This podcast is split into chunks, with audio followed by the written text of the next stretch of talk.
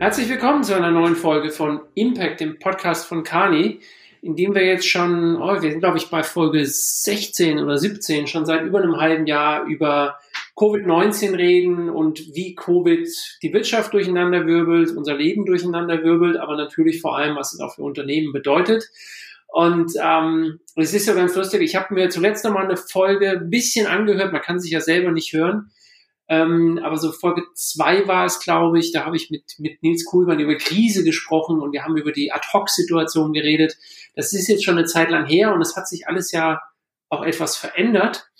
Und ähm, heute möchte ich äh, mit einem Kollegen von mir, mit Sebastian Schömann, der bei uns den Digitalbereich leitet und Partner ist bei Kani, einfach das Digitalthema nochmal reflektieren. Ähm, ich stelle mich kurz vor, bevor wir da einsteigen. Mein Name ist Michael Schafschwert. Ich leite die Kommunikation und das Marketing für Kani in Deutschland, Österreich, Schweiz und darf diesen Podcast so alle ja, zwei bis drei Wochen machen. Macht immer viel, viel Spaß und ähm, ich merke so langsam, es gibt sogar ein paar Hörer. Freut mich, freut uns. Ähm, und wie geht's dir erstmal, Sebastian? Hallo und bist du eigentlich auch ein Hörer von Impact? Gib's ehrlich zu? Ja, ab und zu schon. Aber so wie du sagst, man mag sich nicht selber hören. Ich hatte das dann mal versucht, als wir schon mal gesprochen haben, das, das schafft man nicht. Ne? Denkt man mal, mein Gott, bin ich doof. Also jeder, der das jetzt denkt, äh, der quasi denkt genauso wie ich, wenn ich das selbst hören würde. Ähm, aber ja, machen wir schon ganz gerne so. Ja. Ich habe die Woche übrigens eine Kollegin gehabt, die gesagt hat, sag mal, berlinerisch, ich jetzt so vielseitig im Homeoffice bin. Und ich sag, du, ein bisschen schon. Also man, das sind so die Sekundäreffekte auch. das hatte ich aber jetzt noch einen anderen äh, Kollegen bei mir im Team, ähm, der spricht auch immer wieder bayerisch. Also ich glaube, das ist so ein Ding, ne? Dass ich glaube, die Digitalisierung hat uns ja irgendwie oder dazu hingebracht, eigentlich ein globales Leben zu führen. Covid-19 hat ja quasi uns vom globalen Leben zurück aufs äh, sozusagen sehr begrenzt Lokale geführt und stärkt wahrscheinlich auch den Dialekt wieder, ne? Der mit seinen Nachbarn spricht, wenn man die mal trifft beim Spazierengehen. Hast du denn äh, in den letzten Wochen zum Thema Podcast neuen Favorite gefunden oder wie viel hat, wie viel hat dich denn über die Lockdown-Phase oder jetzt für die neue Phase eigentlich, wie viele Podcast-User bist du? Ja, ich muss ja ehrlich zugeben, ich weiß nicht mal so sagen, ich bin äh, begeisterter äh, Spotify-Nutzer und dort gibt's jetzt die Playlist We Drive. Und dort äh, werden mir immer sozusagen meine, meine Lieblingspodcasts äh, vorgeschlagen. Und deswegen sozusagen bin ich mittlerweile dabei, eigentlich jeden Tag äh, die, die Tagesthemen äh, äh sozusagen zu hören. Ich glaube, gibt's diese äh, quasi 100 Sekunden und dann auch noch vom Deutschlandfunk. Und dann gibt's noch bisschen äh, ein paar, also ich, den SZ-Podcast äh, finde ich ganz fantastisch. Dann ähm, habe ich noch so ein paar weitere Favoriten. Äh, Kompressor heißt eines von Deutschlandfunk, das finde ich ganz gut ähm, ja, so Wissensnachrichten, Deutschlandfunk. Also ich muss ehrlich zugeben, bisschen Deutschlandfunk-Fan geworden. Ne, früher hatte ich so SWR 2 noch, gab's noch Wissen und so, aber das sind so meine Favoriten. Aber dank Spotify werden mir diese mittlerweile vorgeschlagen und die haben genau meinen Geschmack getroffen. Also ich kann dir, falls du das noch nicht dabei hast, ja auch Deutschlandfunk, nämlich Deutschlandfunk Nova. Ja, natürlich den auch. Großartig. Ja, finde ich auch sehr cool. Und für die Nerds, ich kann es nicht immer hören, aber wenn das Thema und der Referent spannend ist, gibt es ja auch eine Stunde Hörsaal. Das ist manchmal auch ganz. Oh, das kenne ich noch nicht, ja. Ja, ich habe mal eine Vorlesung gehört über ähm, die äh, juristische Regelung des Rechtes auf dem Mond und so. War total spannend. Ah, cool. Ja, ich glaube, ich war ein guter Referent, der hat das sehr gut dargestellt. Ich glaube, es ist ja so ein wahnsinniges äh, Corona-Lockdown-Thema, dass man ja doch manchmal dann den Anspruch hat, sich jetzt fortzubilden und ich war letztens schwer beeindruckt. Ich war dann noch ähm, in Italien und dort hatten wir eine ältere Dame getroffen, ähm, die sich mit uns auf Deutsch unterhalten hat und die dann gesagt hat, ja, ich habe mir jetzt mit der Babel-App äh, Deutsch beigebracht im letzten Lockdown. Und dann war ich äh, voller Neid, ganz erblasst und immer gedacht, Mensch, ne, diese Fähigkeit hätte ich auch gerne erlernt. Ich hätte auch gerne dieses disruptive Event so smart genützt. Ne? Mhm. Also da passiert ja einiges. Aber du hattest ja auch viel zu tun, da kommen wir jetzt gleich zu. Ähm, die Frage erst äh, vorab, du bist wieder richtig im Homeoffice oder darfst du, musst du ab und zu noch mal raus ins Büro oder zu dir? Nee, aber ich habe, also ich muss mich ehrlich sagen, ich habe mich jetzt gerne wieder fürs Homeoffice entschieden. Ich glaube, ähm, eine große Veränderung war, dass ich mich nach dem ersten Lockdown eigentlich im Homeoffice häufig sehr wohl gefühlt habe und das zum gewissen Grad beibehalten habe. Ähm, weil mir doch auch aufgefallen ist, ist ganz gut, nicht jeden Tag ins Büro fahren zu müssen und dort äh, die Straßen voll zu stopfen. Es ist ganz nett, sozusagen zu Hause zu sein, wenn man so nach Hause kommt. man kann auch von hier mit der Technologie das sehr gut machen. Und ich glaube auch die allgemeine Akzeptanz ist wahnsinnig gestiegen. Deswegen irgendwie ja wieder zurück, aber auch irgendwie nie mehr 100 Prozent weg gewesen. Deswegen äh, ja wieder da, aber schon irgendwie immer auch da gewesen seit dem ersten Mal. Mhm. Ich habe eben schon gesagt, du leidest das, äh, den Digitalbereich bei uns. Ähm, jetzt bist du ja dann, wenn ich höre, auch für Homeoffice. Das heißt, du kommst auch nicht so mehr so viel raus und da steigen wir eigentlich ins Thema ein, nämlich die Frage, die ja im Raum steht, ist, ist äh, dieser, auch gerade dieser neue Lockdown aus deiner Sicht jetzt im, im Einzelhandelbereich, ähm, zum Beispiel dieser neue Lockdown wirklich der Todesstoß, weil jetzt auch noch das Weihnachtsgeschäft flöten geht? Oder bist du der Auffassung, die, der stationäre Handel hat eh schon längst verloren? Oder siehst du vielleicht auch welche, die mit neuen Konzepten um die Ecke kommen? Also gibt's, ist die Schlacht entschieden oder haben die, hat der klassische Einzelhandel noch, noch eine Chance nach mhm. einem halben Jahr Corona? Also ich glaube, es gab bei Matrix gibt es immer so eine tolle Szene, äh, äh, die ich oft zitiere. Da quasi gibt es um den Kampf und dann sagt der eine Agent, uh, your men are already dead, bevor sie den Kampf anfangen. Und ich glaube, dass der klassische stationäre Einzelhandel äh, für bestimmte Kategorien leider in Wirklichkeit schon zu Ende war, es nur noch nicht ähm, zu Ende gewesen ist. Soll heißen, das wurde jetzt beschleunigt und glaube ich wird weiter beschleunigt. Ähm, ich bin aber schon am Glauben, dass es bestimmte Konzepte geben wird, die jetzt einerseits entstehen können und die auch notwendig wären. Denke mal so, ich habe einen guten Bekannten, äh, der ist bei High Snobiety und die hatten einen Film gemacht äh, zum äh, Colette. Das ist der Laden, äh, ein Fashionladen in Paris gewesen, die eigentlich schon immer wahnsinnig tolle Schaufenster einerseits dekoriert hatten und einfach eine unendlich großartige Sortimentszusammenstellung gemacht haben. Und das fast künstlerisch kuratiert war. Und ich denke, dass solche Läden eine Chance haben, ähm, die dort wirklich auch einen Eventcharakter haben, wo Leute quasi sagen, wenn ich in der Stadt bin, will ich da hingehen. Ich glaube, äh, mittlerweile ist der Laden leider geschlossen, aber aus anderen Gründen. Ähm, aber ich glaube, das ist so ein Thema, das kann kommen. Ich glaube, wenn, wenn Händler dieses Thema Sortimentszusammenstellung in Form von einer Begeisterung aufbauen können wieder, dann entsteht dort eine Chance. Wenn sie neue Formate nutzen können wie Social Selling, dann ist dort eine Chance darüber hinaus glaube ich, dass das so klassische, das, das wird leider ähm, zu Ende gehen. Ähm, Im Filialgeschäft wird es vielleicht was anderes sein, auch im Lebensmittelhandel. Aber für viele Boutiquen, denke ich, ja, wird das das jetzt nochmal beschleunigen. Hm. Du hast ein Stichwort gerade eben schon fallen lassen, Social Selling. Das war im Frühjahr, da haben wir im Frühjahr auch schon mal drüber gesprochen, das große Ding, also dass Mitarbeiter über ihre eigenen Social Media Kanäle und so im Grunde genommen dann eigene Shopping, Shopping Formate aufgesetzt haben, Produkte empfohlen haben und so. Ähm, du hast damals auch davon gesprochen, da findet jetzt eine Professionalisierung statt und so. Ist Social Selling noch, weil der Begriff ist so ein bisschen aus den Schlagzeilen gerutscht. Ist es denn wirklich durchgestartet in den letzten Monaten oder ist es äh, auch wieder ein bisschen ruhiger geworden? Also ich muss sagen, ich denke, dass es durchgestartet ist. Man hat es, wie gesagt, es kommt aus China. Wir haben es auch dort gesehen. Wir hatten unter anderem zum Beispiel seit unserem letzten Gespräch für einen unserer Klienten eine Studie gemacht, wo wir uns mal eigentlich unterschiedliche Marken angeschaut haben, warum diese eine gute Performance hatten eigentlich während des Lockdowns. Und dort hat sich eben das Thema Social Selling herausgestellt als, als eines der Kernthemen, das die verstanden haben, wo die Medien genützt haben. Jetzt muss man sagen, ich glaube, auch hier ist es so wieder ein bisschen so zu sehen. Wir hatten in, haben in China dort Logiken, die das äh, ja, bestärken. Also wie häufig darf man zum Beispiel als professioneller Nutzer seinen WeChat-Channel bespielen. Deswegen muss man natürlich auf andere gehen, um häufiger in, Kontakt zu treten. Ein bisschen anders als bei uns vielleicht. Das heißt, es gibt Faktoren, die das schon immer befördert haben. Ähm, aber ich glaube, dass es hier auch gekommen ist. Ähm, ich hatte einem Klienten ein sehr witziges Video geschickt. Dort gibt es im Internet äh, eine Person, die verkauft online Parfüm für über 300 Euro und der schickt dann an Montana Black, ich weiß nicht, wer den kennt, das ist ein äh, erfolgreicher Twitch-Streamer, schickt er dann eine Kiste Parfüm. Dieser öffnet die live in seinem Kanal, hat es dann auch gestreamt, geht dann die verschiedenen Parfüms durch, beschreibt den Duft. Was er dann macht, er sozusagen kommentiert es dann oben rechts aus so einem Fenster und sagt, schau, jetzt macht er den auf, hey, der ist da und da bei mir auf meinem Chat. Der kommentiert auch quasi, ähm, der kommentiert auch sozusagen, wie andere Parfüms verkaufen über YouTube ich denke, dass das also immer mehr stattfindet, auch in bestimmten äh, Segmenten immer weiter kommt.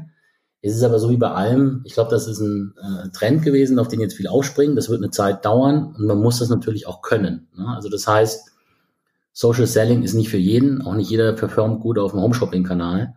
Und die Leute müssen diesen Skill ähm, sich jetzt aneignen und da werden, so wie immer, manche, die es früh probiert haben, wieder wegbrechen, weil es ihnen doch nicht so klappt. Andere äh, werden das aber perfektionieren. Und wenn ich noch ein Beispiel nennen darf, äh, Michael, wir hatten es ja letztens jetzt auch selbst erlebt bei unserem Partnermeeting. Äh, da hatten wir eine Weinprobe ähm, von einem der Winzer. Das war einmal eine Weinprobe, die, wo wir den Wein probiert haben. Danach kam aber auch noch ganz klar der Hinweis, ob wir jetzt den Wein in einem Shop kaufen wollen. Ähm, das ist eigentlich genau der gleiche Prozess. Ne? Da würde ich sagen, das ist auch in Wirklichkeit Social Selling. Dort wird jemand eingeladen, nutzt diese Opportunity virtuell und transferiert einen dann auf den Online-Kanal, um dort den Kauf zu machen. Das heißt, vielleicht an der einen oder anderen Stelle ist der Begriff weg, aber das Verhalten wird für uns immer selbstverständlicher, dass Dinge eben so ablaufen. Hm. Und ich bin mir sicher, nach der tollen Weinprobe haben auch ganz viele Kollegen bestellt. Ich war auch im Shop, ich muss es ehrlich zugeben. Danke der Verein geht schon, da ich ja selber aus einer Winzerfamilie bin, muss ich bei Riesling natürlich auf die, auf die Familie am Schluss dann zurückgreifen und darf nur die eine oder andere Fremdflasche kaufen. Aber klar, also der Punkt ist, man muss sich das so überlegen, ne? wenn E-Mail eine, eine Konvertierungsquote von 10%, die man öffnet, dann vielleicht kauft dann 1%. Deswegen, man darf das gar nicht so, so vergessen, ne? wie, wie effektiv das dann eigentlich ist. Wenn da quasi am Schluss 10% gekauft haben, dann ist das quasi eine sehr effiziente äh, Maßnahme. Ne? Mhm. Die Weinprobe haben wir natürlich bezahlt. Ne? Also das ist eine Summe bezahlter äh, Lead-Generierung. Also eigentlich nicht schlecht. Ähm, was würdest du denn generell sagen? Sind die, sind die Unternehmen jetzt auch so mal einen Blick auf Deutschland besser digitalisiert? Hängen wir noch immer hinterher? Äh, gibt es irgendwie einen Schub? Gibt es irgendwelche Lehren? Kann man da eigentlich jetzt schon einen Trend ausmachen? Hm. Also ich glaube, man muss es so ein bisschen unterscheiden. Ich glaube, was, was eigentlich noch eine große Leistung war, dass eigentlich die meisten Unternehmen es irgendwie hinbekommen haben, damit umzugehen. Das heißt, es ist Pragmatismus entstanden und Dinge, die vielleicht irgendwie immer schwierig erschienen, hat man einfach gemacht und hat dann auch mit bisschen äh, ja, Mang Mängeln gelebt äh, und die dann kontinuierlich sozusagen abgestellt und verbessert. Das heißt, ich finde dieses äh, Mindset, ne, wenn man schaut in die Digitalisierung, einfach Dinge auszuprobieren mit MVPs. Also ich würde mal so behaupten, unsere ersten Videokonferenzen, die wir auch selbst gemacht haben, das waren MVPs, weil wir noch nicht so richtig wussten, wie es geht. Ne? Und wir schalten uns mal zusammen. Wenn ich vergleiche das mit, mit Klienten, wenn man heute selbstverständlich mal so ein Miro-Board einsetzt, dort quasi die, die, die ja, in Breakouts aufteilt auf einmal automatisch aus, äh, aus den Konferenzen heraus, dann ist man dort besser geworden und hat das sozusagen auch eine nächste Reife gebracht. Deswegen glaube ich, das ist eine, eine große Leistung im tatsächlichen Arbeiten. Auch haben die Leute sehr schnell gemerkt, wie man miteinander umgehen muss äh, im äh, digitalen Umfeld. Was bedeutet es, auf den anderen Rücksicht zu nehmen, sich um jemanden zu kümmern? Ähm, ich glaube, das sind auch Themen, die man gelernt hat, weil jeder quasi auch selbst erfahren hat, dass es hier äh, sonst Probleme gibt. Und das, glaube ich, sind, sind tolle Errungenschaften, ähm, die man gemacht hat und die viele der Unternehmen hinbekommen haben. Nicht alle zur vollen Gänze, aber ich glaube, alle sind auf diesen Weg gegangen, weil sie es einfach mussten.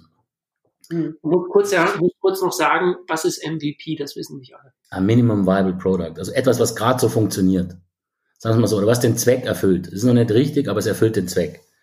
Das heißt, ähm, bei einer Videokonferenz, ähm, sei es der erste berufliche äh, FaceTime-Chat und man schaltet noch einen zweiten dazu. Und dann natürlich, das in, äh, kann man eigentlich auch schon das machen, ist vielleicht noch nicht ganz so sicher, ist noch nicht ganz so gut und dann quasi überführt man das dann in die modernen Tools, wo es dann besser klappt, wo man dann auch quasi nicht mehr Zettel nebenbei macht und ein Foto macht, sondern vielleicht dann auch diese digitalen Whiteboards etc. nutzt, wenn man mal an dem Beispiel darstellen darf. Aber hast du denn, ähm, gibt ja in Deutschland, es heißt ja immer so schön, die Deutschen denken sehr inkrementell, das Disruptive machen irgendwie andere. Also gerade ja immer wieder ich kann mich dran erinnern, mir hat mal jemand äh, aus dem Maschinenbaubereich gesagt, Digitalisierung ist ein inkrementeller Prozess. Punkt. Ähm, jetzt haben wir ja gelernt, Covid war so gar nicht inkrementell, sondern so ganz anders. Glaubst du denn, dass da, dass der vielbeschworene Digitalisierungsschub und Katalysator Covid, dass es funktioniert hat, dass es viele ergriffen haben oder mm, merkt ihr vielleicht auch, dass manche wieder denken, oh ja, läuft eigentlich ja wieder ganz okay, gehen wir wieder in die alte Bahn zurück? Hm. Also ich glaube, das erste Mal der, der Hinweis, dass Digitalisierung inkrementell abläuft als Prozess, das kann ich zum Teil sogar unterschreiben. Ich glaube, was wichtig dabei ist, dass man eine disruptive Vorstellung hat von dem Weg, wo man hin möchte. Wenn man immer nur sagt, komm, das machen wir noch was Kleines und da machen wir noch was Kleines, das bringt nichts. Sondern ich glaube, man muss natürlich schon diese große Richtung haben und diesen Weg dann einschlagen und in der Konsequenz gehen. Und dann muss man aber auch kleine Schritte machen, um sich dorthin ja, zu bewegen. Ich glaube, das ist schon das Thema. Und es sind dann die vielen Schritte, die dann sozusagen das Ganze ausmachen. Ich glaube, das ist schon immer was, was ich, was ja in der Form positiv ist. Ich glaube, was entstanden ist, ist natürlich wieder, dass wir gesagt haben, Mensch, da geht ja echt viel. Ne? Also wenn wir wollen, dann geht's und dann können wir diese Schritte machen. Und die Wege dahin, also der Weg, den man dann einschlägt, der ist disruptiv. Die Schritte sind aber quasi immer noch einer nach dem anderen. Und ich finde, das haben viele Unternehmen gelernt, ähm, dass das klappt. Man kann den Weg verändern und da muss man aber leider trotzdem kleine Schritte gehen. Auch das hat jeder schmerzhaft gelernt. Und so wie immer gibt es natürlich welche, die sagen, Mensch, keine Lust, Hauptsache wieder so machen wie früher. Aber ich glaube auch, dass ganz viele verstanden haben, dass man das sozusagen anders machen kann und damit auch sozusagen Dinge besser machen kann. Ne? Ich glaube, das ist schon äh, etwas, was erkannt ist. Gehe aber auch mal davon aus, wenn man ehrlich ist, halt immer so ein bisschen natürlicher Reflex, wenn man erstmal etwas gemacht hat, man denkt seinem Mensch, jetzt möchte ich gerne wieder zum Alten zurückkehren, da fühle ich mich noch ein bisschen wohler. Die Kunst wird es jetzt sein, sozusagen weiter diesen Weg zu gehen, weiter inkrementelle Schritte in diese Richtung dieses Ambitionsniveaus, das jetzt gesetzt wurde. Oder auch fairerweise nochmal das Ambitionsniveau konkreter zu beschreiben und zu sagen, okay, aus einer Not sind wir jetzt in eine Richtung gegangen. Wie sieht denn das jetzt aus, wenn wir das ein bisschen freier äh, beschreiben würden, um da ein bisschen nachhaltig dann auch Erfolg zu haben? Hm. Merkt ihr das denn bei euch auch jetzt in den Aufgabenstellungen, die ihr habt und so, dass die Unternehmen das machen? Oder gibt es eigentlich auch so einen Fall, dass ihr jetzt einen habt, der wahnsinnig viel ausprobiert hat, nichts geklappt hat, nicht durchgehalten hat und jetzt sagt, Herr Schimmern, ich habe alles probiert, das klappt irgendwie nicht mit der Digitalisierung, ich mache jetzt wieder Business as usual? Leider gibt's das, muss man, muss man ehrlich sagen. Und ähm, wir sehen das ja teilweise prominent, äh, ein bisschen in der Automobilindustrie, wo man sagt, na, jetzt machen wir, jetzt machen wir wieder nur Autos. Das Ganze mit der Mobilität, na, das wollen wir nicht. Das verkaufen wir jetzt, das lösen wir auf. Ich glaube, dass es leider diese äh, Bestrebungen gibt. Ähm, solche Prozesse können sicherlich manchmal heilen sein, wenn man Dinge beendet, die nicht zielführend sind. Aber ich glaube schon, dass es diese, ähm, diese Tendenzen an der einen oder anderen Stelle gibt. Hm. Glaube ich, dass die Unternehmen, die das machen werden, erfolgreich sein werden? Nein. Weil ich glaube, die, das Interesse war richtig, ne, der Weg. War dann alles schon perfekt? Nein. Aber ich glaube, es gilt weiter, diesen Weg äh, zu gehen. Also jetzt diese, diese vollkommene Abkehr zu machen, wird nicht zielführend sein. Ähm, was ich aber auch sehe, ähm, was ist eigentlich dann sehr erfolgreich und was funktioniert ganz gut. Und ich glaube, je näher die Disruption am Geschäftsmodell ist, was man heute macht, desto leichter ist das.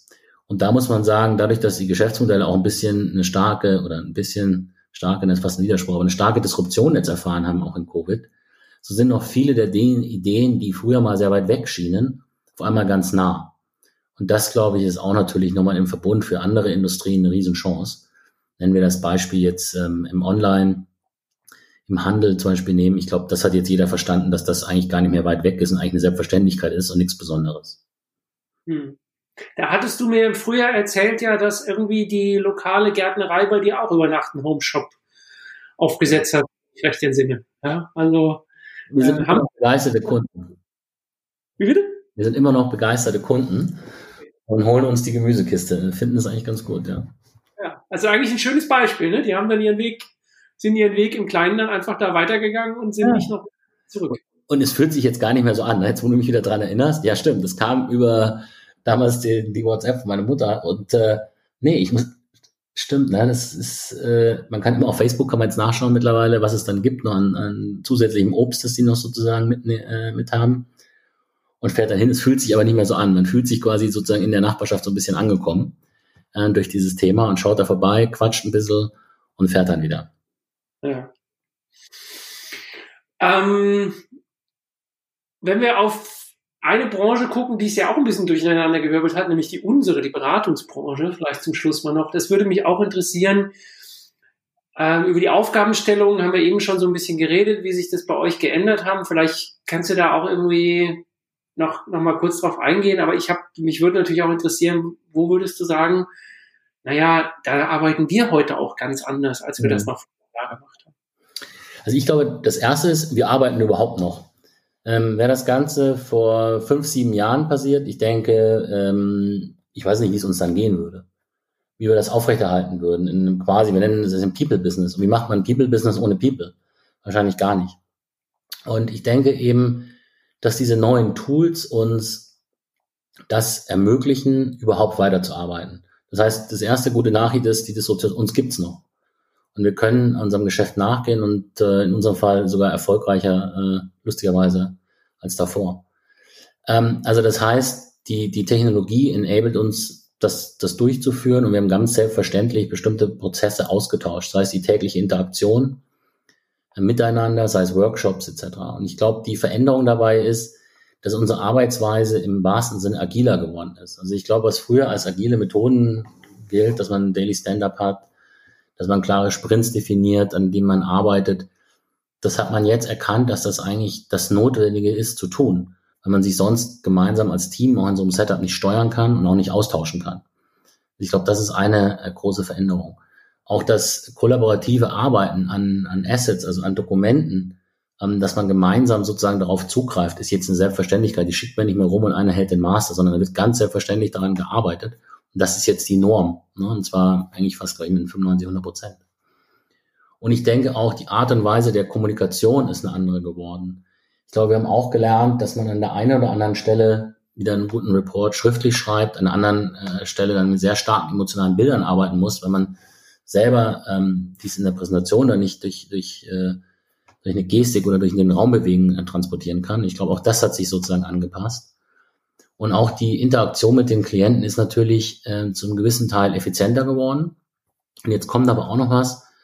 Also ich finde, es ist auch zu einem gewissen Teil in Anführungsstrichen intimer geworden. Da man sozusagen aus dem Arbeitszimmer heraus arbeitet oder aus dem äh, Ess- oder Wohnzimmer, so sieht man auf einmal das Zuhause des anderen so kommt dann irgendwann mal äh, das Kind rein und sagt Hallo oder der Lebenspartner oder die Lebenspartnerin. Und ich glaube, das sind Dinge, die sich, die sich einfach auch verändert haben, wo verrückterweise trotz quasi physischer Distanz an der einen oder anderen Stelle wirklich nochmal mehr Nähe entstanden ist. Ne? Mhm. Da passt gut zu, äh, ich arbeite gerade mit, äh, mit Kollegen von uns an der Studie zum Thema ähm, Social Media von, von CEOs von DAX-Unternehmen und anderen, also wie die einfach Social Media jetzt anders benutzen und was sie eigentlich da tun. Und da, äh, du hast gerade eben auch das Wort genannt, da ist so eine, so eine neue Nahbarkeit erkennbar. Ja. Ähm, das ist, glaube ich, wirklich was, was, äh, was jetzt immer stärker und auch natürlich auch von Unternehmen mitunter systematisch auch eingesetzt wird kann man ja auch in der Außenkommunikation anders machen, als man das vorher gemacht hat. Das ist, äh, kann ich eins zu eins sofort unterschreiben. Ja, also mehr relatable, ne? Und das ist das Tolle, weil irgendwie, also eins ist ja immer so, so ne, wenn es eine so ein Event gibt, man, man ist in der Situation gemeinsam.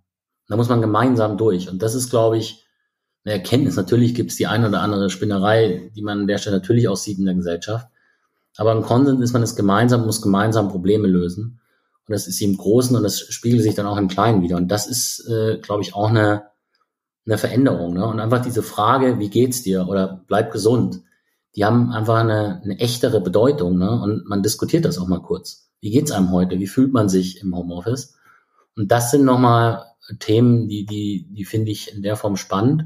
Die haben manche schon immer gemacht und äh, glaube ich, jetzt, aber ist es was, was Breiteres geworden. Und persönlich finde ich das eigentlich äh, sehr gut, weil ich glaube, muss auch sagen, diese Art, ähm, die fühlt sich für mich netter an und äh, mag ich mehr, so zu arbeiten, ähm, als man das vielleicht mal an der einen oder anderen Stelle mit so dieser Distanz äh, früher gemacht hat, obwohl man gemeinsam im Raum ist.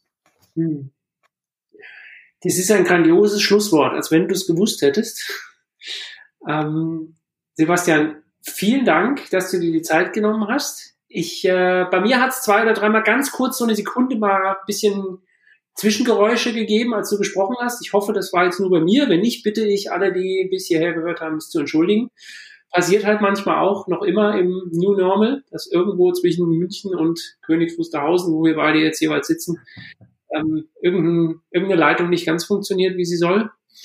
Ähm, ja, falls ihr den Podcast gut findet, wir freuen uns natürlich sehr über Likes, über Kommentare, über einfach eine klassische E-Mail, wo man uns schreibt, was man gut fand, was man nicht gut fand. Wir freuen uns über Teilen.